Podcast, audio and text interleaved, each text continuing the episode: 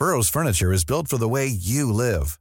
From ensuring easy assembly and disassembly to honoring highly requested new colors for their award-winning seating, they always have their customers in mind. Their modular seating is made out of durable materials to last and grow with you. And with Burrow, you always get fast, free shipping. Get up to 60% off during Burrow's Memorial Day sale at burrow.com slash ACAST. That's burrow.com slash ACAST. burrow.com slash ACAST. Ryan Reynolds here from Mint Mobile. With the price of just about everything going up during inflation, we thought we'd bring our prices down. So to help us, we brought in a reverse auctioneer, which is apparently a thing. Mint Mobile unlimited premium wireless. Ready to get 30, 30, bit to get 30, bit to get 20, 20, 20, bit to get 20, 20, bit to get 15, 15, 15, 15 just 15 bucks a month. So, Give it a try at mintmobile.com slash switch. $45 upfront for three months plus taxes and fees. Promo rate for new customers for limited time. Unlimited more than 40 gigabytes per month. Slows. Full terms at mintmobile.com. Millions of people have lost weight with personalized plans from Noom, like Evan, who can't stand salads and still lost 50 pounds. salads generally for most people are the easy button, right? For me, that wasn't an option. I never really was a salad guy. That's just not who I am. But Noom worked for me. Get your personalized plan today at Noom.com. Real Noom user compensated to provide their story. In four weeks, the typical Noom user can expect to lose one to two pounds per week. Individual results may vary. Buenas noches, bienvenidos al Criminalista Nocturno.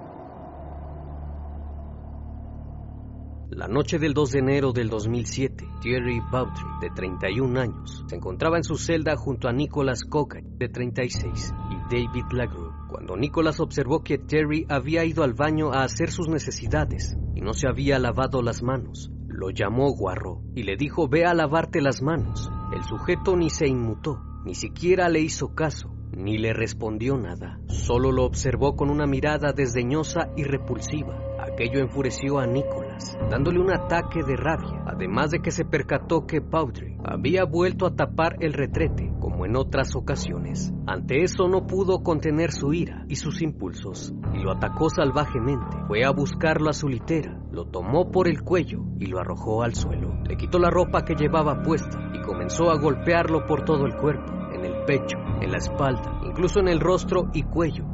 Los golpes fueron tan brutales que lo dejó moribundo. El tercer compañero, David Lagrue, contempló estupefacto todo el incidente, pero no hizo nada para ayudar a su compañero de celda, por temor a sufrir el mismo ataque. Posterior a eso, como no estaba claro si el individuo había fallecido, Nicolás buscó una bolsa de basura y la puso sobre su cabeza hasta que lo asfixió. De esta manera, se cercioró de que no regresara a buscar venganza. Poco tiempo después, a la hora de la cena, se le ocurrió la idea de querer probar su carne y poseer su alma, así que tomó una navaja de afeitar y abrió el tórax de Jerry. Introdujo su mano creyendo que estaba tocando el corazón y cortó un pedazo, aunque en realidad era un pedazo de pulmón, pero no notó la diferencia. Primero probó un trozo crudo, pues tenía curiosidad de saber si tenía gusto por la carne humana. Una vez que la probó fue de su agrado, así que decidió que sería mejor cocinarla. Fue entonces que sacó una parrilla que tenía en su celda para freír la carne junto con cebollas y arroz. Al comerla sintió una experiencia sin igual. Pues lo más terrible es que dijo que la carne tenía buen sabor y era similar a la carne de ciervo, que era suave y tierna. Su compañero de celda David prefirió no meterse en sus asuntos y no dijo nada, hasta que al día siguiente el cuerpo de Bautry fue encontrado por un guardia de la prisión. Tras el asesinato y el acto tan atroz que se presentó en la celda número 26, la Comisión Disciplinaria de la Administración Penitenciaria condenó a Nicholas Cocaine a 45 días en una celda disciplinaria por el crimen cometido, pero en febrero de 2007, Nicholas interpuso un recurso de apelación ante la Dirección Regional de Servicios Penitenciarios contra esta decisión, alegando que la duración de la internación y las condiciones de vida dentro del recinto disciplinario constituían una violación del artículo 3 de la Convención que establece que nadie puede ser sometido a torturas, penas y tratos inhumanos o degradantes. Ante la apelación, la Dirección Regional confirmó la medida, considerándola procedente. Sin embargo, en julio de 2007, el Tribunal Europeo reconoció que, dada su peligrosidad, la autoridad penitenciaria hizo bien en aislarlo de los demás presos para salvaguardar su integridad, además de que su detención fue acompañada de una atención adecuada, de tal forma que no excediera el nivel inevitable de sufrimiento inherente a la detención. Por lo tanto, el artículo 3 de la Convención había sido respetado por las autoridades penitenciarias. Antes del crimen, Nicolas Coga incumplía condena en una superpoblada prisión de Rowan, en Francia. La noche del 25 de marzo de 2006, este sujeto había estado delirando Salió a las calles e intentó abusar de una mujer joven, a la cual amenazó con una pistola Taser 7, pero nada salió como esperaba pues los hechos fueron reportados inmediatamente y Nicolás fue arrestado y encarcelado en el centro de detención de Rowan, donde su estado mental se fue deteriorando día con día. En su historial criminal se podían encontrar un gran número de crímenes violentos, entre los que figuraban los abusos y robo a mano armada. Para esos años la prisión de Rowan estaba al 140% de su capacidad en cuanto al número de presos. Por esa razón, se había tenido que agrupar a estos de tres en tres en cada celda, mezclándolos de cualquier manera, sin importar la peligrosidad de cada uno. Cogain declaró que ya había advertido al personal de prisiones de que él mismo era peligroso y capaz de cometer actos violentos, pero afirma que nadie le tomó en serio hasta que fue demasiado tarde. Los orígenes de este criminal fueron marcados por la inestabilidad, Nicolás Cogain nació en el año de 1971, hijo de una paciente sin hogar de 21 años, de un hospital de psiquiatría, diagnosticada como mentalmente deficiente y mitómana. Nicolás fue abandonado dos días después de su nacimiento, en una guardería del Departamento de Salud y Asuntos Sociales, al norte de Francia. En 1975, una pareja de dos empleados de correo postal estaban en busca de adoptar a un varón. La asistencia pública le recomendó adoptar al pequeño Nicolás. Es así que Genevieve y François Cocaine se convirtieron en padres adoptivos del niño. A los seis años se enteró de que había sido abandonado por su madre biológica. A partir de entonces se volvió insoportable. Sus problemas reales comenzaron en el colegio, pues el chico era indomable y siempre decía que no a cualquier actividad o cosa que se tuviese que realizar. Su coeficiente intelectual era muy bueno, era bastante inteligente y lograba captar todo con mucha rapidez. Sin embargo, conforme fue creciendo, los profesores le dijeron que necesitaba tratamiento psiquiátrico, pues era bastante rebelde y simplemente no acataba órdenes. Hacía lo que le venía en gana. Era de carácter bastante difícil y parecía no tener remedio. En más de una ocasión escapó de casa y días posteriores regresaba sin importarle el sufrimiento que le causaba a sus padres adoptivos. Cuando tenía 13 años, acudió a un centro vacacional y un educador abusó de él cuando regresó le contó a su madre lo que le habían hecho, pero ella no le creyó, y eso desató más su ira y su rebeldía. Un psicólogo infantil lo llevó de la mano hasta la edad de 14 años, pero ni siquiera el tratamiento pudo controlarlo, pues seguía alimentando su resentimiento hacia su madre biológica por abandonarlo. Le dijo a su psicólogo que si aún seguía con vida, la asesinaría e iría a escupir sobre su tumba. Sus problemas se agravaron en la adolescencia ya que tenía la compañía equivocada, jóvenes que gustaban del uso de las drogas y el alcohol, además de que cometían pequeños robos En una ocasión le arrebató el bolso a una persona mayor y como consecuencia de ello fue detenido. Meses después lo volvieron a arrestar, esta vez por consumir sustancias ilícitas en vía pública. A los 15 años tuvo un percance con un familiar. Un primo lejano lo agredió y abusó de él. El joven nuevamente acudió con su madre y le contó lo sucedido. Sin embargo, no hizo nada. Hasta años después, gracias a los reproches constantes de Nicolás, se presentó a levantar la denuncia, la cual debido al tiempo no fue procedente. Durante esos años, el chico descubrió su pasión por los caballos, tanto así que se formó como jinete sanador actividad que mantuvo durante mucho tiempo. A la edad de 18 años, el joven emprende una investigación para encontrar a su madre biológica. Para ello, acude al Departamento de Servicio Social y pide su expediente, esfuerzo malgastado, ya que la investigación no arrojó nada. Siempre le había molestado no saber nada sobre sus orígenes, y esto provocó una profunda rabia en su interior. Genevieve ya era consciente de la inestabilidad mental de su hijo e hizo todo lo posible para ayudar a rehabilitar a Nicolás, pero él nunca se dejó ayudar por ella. Genevieve y su esposo residían en una casa de retiro en Gallifontaine, en Francia, cuando Nicolás conoció a una chica llamada Natasha Sofía. Él llevó a la chica a casa de sus padres y ahí se establecieron durante algún tiempo. En un principio Nicolás se comportaba normal, y lograron procrear a su primer hijo, pero con el pasar de los años comenzó a comportarse de manera extraña y se sentía atraído por las cosas oscuras y macabras, llegando a criar arañas y serpientes en su casa. Para ese entonces parecía un desequilibrado mental. Tres años después de la relación, se mudó a una pequeña casa en Normandía, donde empeoró considerablemente.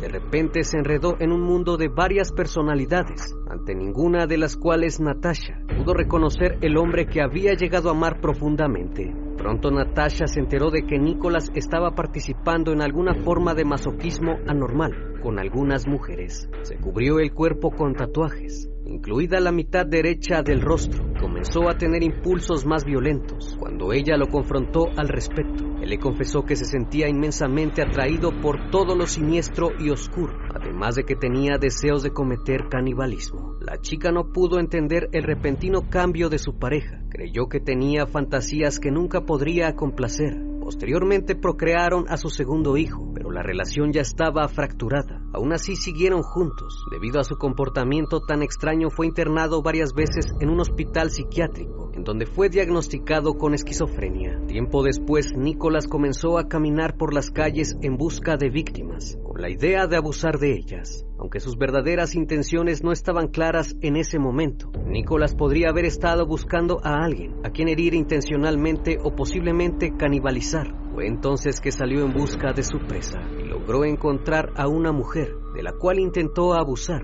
Sin embargo, las cosas no salieron como esperaba, pues fue denunciado y acusado por esa situación, siendo condenado por el hecho, de tal forma que fue enviado a la prisión de Rowan. Pero esta no fue la primera visita de Nicholas a prisión, pues en su juventud ya había estado por diferentes delitos, pero ahora el estado mental de este hombre había comenzado a desmoronarse. Tenía pensamientos recurrentes sobre cometer canibalismo Nicolás supo de inmediato que algo andaba mal con su forma de pensar y les pidió a los guardias que lo enviaran a una unidad psiquiátrica, pues sentía que cada día empeoraba más y no podía frenar su mente. Sabía que cualquier día podría agredir a alguien, pues sus pensamientos eran más violentos. Aún así, sus peticiones fueron ignoradas y nunca fue tomado en serio. Al compartir una celda de 11 metros cuadrados con otros dos hombres, Nicolás comenzó a sufrir una enfermedad conocida por muchos reclusos como revuelo loco. Estar encerrado durante muchos años con poco espacio y sin privacidad puede hacer que esta aflicción literalmente rompa la mente, revelando a menudo una profunda obsesión de desconfianza y rabia irracional entre los convictos. La más mínima desviación de otro prisionero puede provocar una gran discusión o incluso un asesinato. Jerry Browdy cometió el terrible error de irritar a Nicholas la noche del 2 de enero. En la paranoia de Nicholas, creyó ver lo que parecía una mirada sucia y agresiva y decidió hacer que Browdy pagara por su falta de respeto.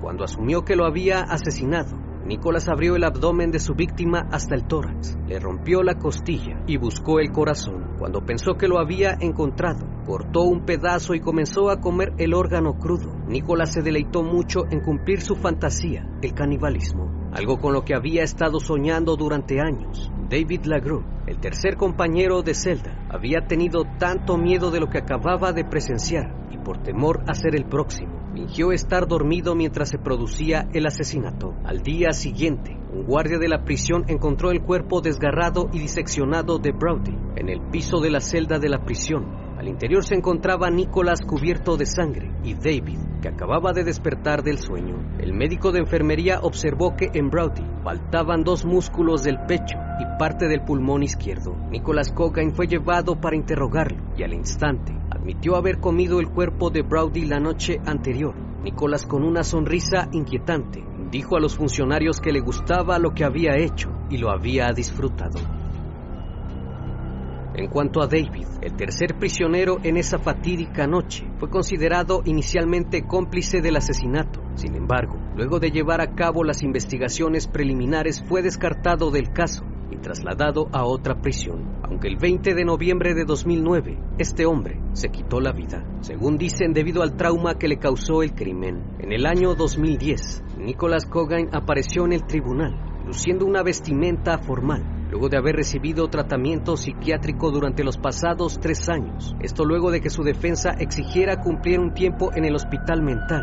Ese día compareció ante el tribunal declarando que se sentía lo suficientemente estable y bien para continuar con el juicio, pues sus abogados habían argumentado que no estaba en sus plenas capacidades mentales para ser juzgado. Creían que sin duda su cliente estaba completamente loco y necesitaba ayuda médica.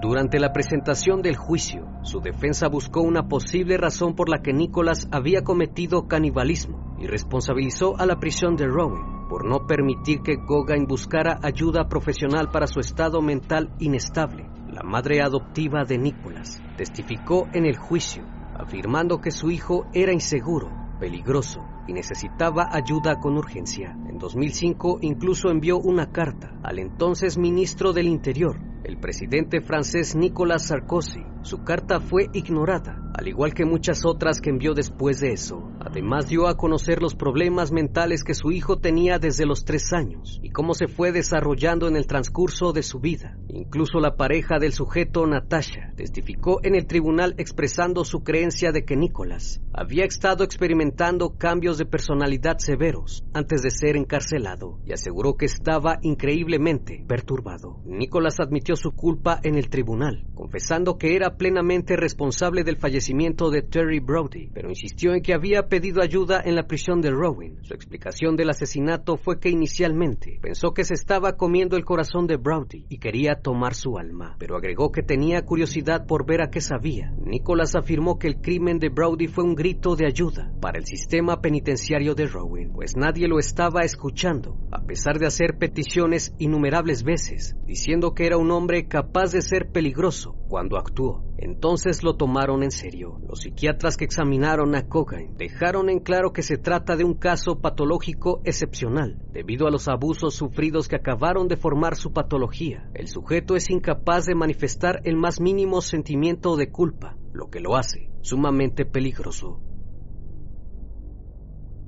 Por otra parte, el médico forense que examinó el cuerpo dijo que al realizar la necropsia de Terry Brody, notó que un pedazo de pulmón había sido extirpado con precisión quirúrgica, usando una cuchilla muy afilada. También se encontró sangre en su pulmón izquierdo. La familia de Brody abandonó la sala del tribunal de inmediato cuando el médico forense anunció los detalles de la necropsia, pues se pudo concluir que Brody todavía estaba vivo cuando Nicholas comenzó a cortar su cuerpo. Continuó diciendo que el corazón del sujeto todavía latía, que aún respiraba cuando le abrieron el pecho y le extrajeron el pulmón. Esto se demostró por el hecho de que había sangre en su pulmón izquierdo cuando se extrajo. El abogado del imputado argumentó que Cogain no era responsable del crimen debido a su trastorno mental. El fiscal respondió a esta afirmación diciendo, horror no es sinónimo de locura. Juzgar a los locos es juzgar a un niño pequeño que se ha colado en el tarro de galletas. No sabe lo que está bien o mal, solo que la galleta sabe bien mientras se la come. Los enfermos mentales ciertamente deben ser castigados por sus crímenes, pero vivir en un centro asistido que puede administrar sus medicamentos es monumentalmente mejor que vivir en un sistema penitenciario que no puede ofrecer tratamiento y rehabilitación por su imprudencia o locura, haciendo énfasis en los puntos de vista de la mayoría de los psiquiatras que declararon que Cogain debía ser condenado a prisión a pesar de sus problemas mentales. El imputado no enfrentaba solamente cargos de asesinato, sino también de tortura y cometer actos barbáricos. Después de cuatro días en el tribunal, el 24 de junio de 2010, Nicholas Cogain fue condenado a 30 años de prisión acusado de privar de la vida a su compañero de celda y actos de barbarie. Aunque con buen comportamiento y un tratamiento psiquiátrico adecuado, podría pedir libertad condicional al cumplir 20 años en prisión, argumentando que Kogai estaba en su sano juicio cuando cometió el crimen. Finalmente, Nicolás dijo a la corte, comerse a otro recluso es extraordinariamente excesivo parecía que era la única forma de pedir atención. Lo considero como un claro grito de ayuda. Lo hice por curiosidad, para comprobar cómo era la carne humana. Como cada noche agradezco su infinita compañía. Si aún no estás suscrito, te invito a que lo hagas y formes parte de esta gran comunidad. Esto es El Criminalista Nocturno. Hasta la próxima emisión. Buenas noches.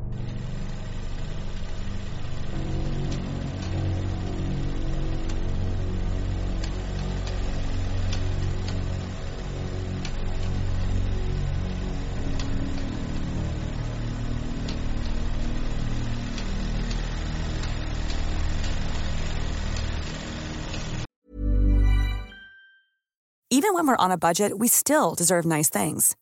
Quince is a place to scoop up stunning high-end goods for 50 to 80% less than similar brands. They have buttery soft cashmere sweaters starting at $50, luxurious Italian leather bags, and so much more. Plus, Quince only works with factories that use safe, ethical, and responsible manufacturing. Get the high-end goods you'll love without the high price tag with Quince. Go to quince.com/style for free shipping and 365-day returns. When you make decisions for your company, you look for the no-brainers. And if you have a lot of mailing to do, stamps.com is the ultimate no-brainer. It streamlines your processes to make your business more efficient, which makes you less busy. Mail checks, invoices, legal documents, and everything you need to keep your business running with stamps.com. Seamlessly connect with every major marketplace and shopping cart Schedule package pickups and see your cheapest and fastest shipping options from different carriers with rates up to 89% off USPS and UPS rates. And with the stamps.com mobile app, you can take care of mailing and shipping wherever you are. Make the same no-brainer decision as over 1 million other businesses with stamps.com. Sign up with code program for a 4-week trial plus free postage and a free digital scale. No long-term commitments or contracts. That's stamps.com. Code program. When your skin feels nourished and glows, you radiate confidence. Osea makes giving your skin a glow up easy with their clean, clinically proven Mega Moisture Duo. This seaweed powered duo features two of Osea's best sellers, Undaria Algae Body Oil and Undaria Collagen Body Lotion. Glow from the inside out. Get 10% off your first order with code GLOW at OseaMalibu.com. That's O S E A Malibu.com code GLOW.